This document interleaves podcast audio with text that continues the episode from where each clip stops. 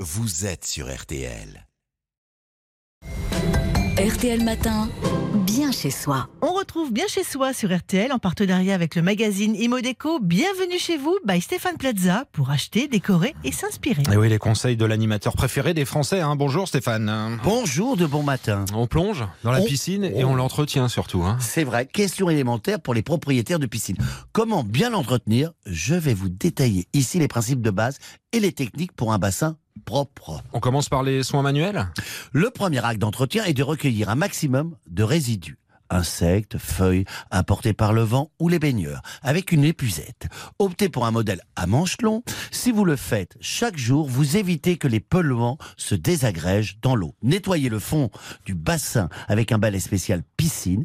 Et s'il dispose d'une fonction aspiration, c'est encore mieux. Nettoyez la ligne d'eau avec une éponge et les skimmers entrée d'eau avec une brosse. Enfin, terminez avec les parois immergées en utilisant une brosse télescopique. Est-ce que certains robots, Stéphane, ou certains éléments peuvent m'aider dans ces tâches-là?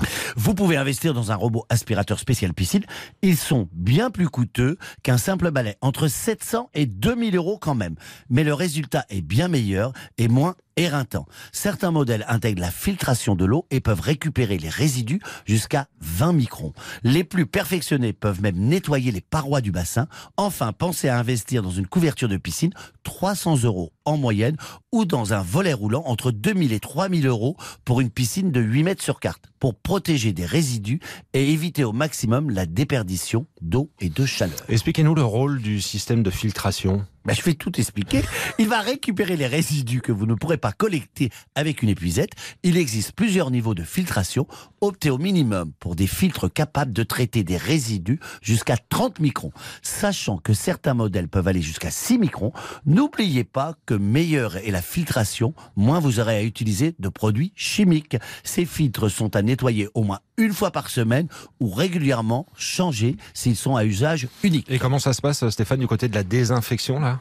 Elle a pour but d'éliminer les gerbes et les algues. Le produit le plus utilisé est le chlore, connu pour son efficacité et son coût accessible.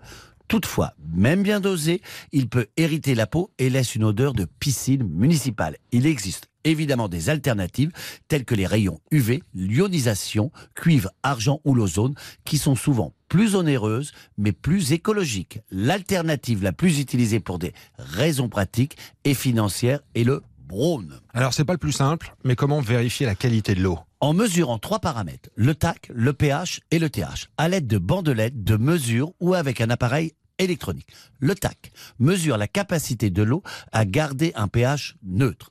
Il faut absolument le contrôler avant le pH et le traiter avec un réhausseur de TAC. Le pH idéal doit se rapprocher de 7,5. Utilisez des produits qui vont aider à rehausser ou abaisser le pH. Une eau stabilisée influe sur l'efficacité des traitements chimiques. Avec un pH de 7, le chlore est efficace à 80%.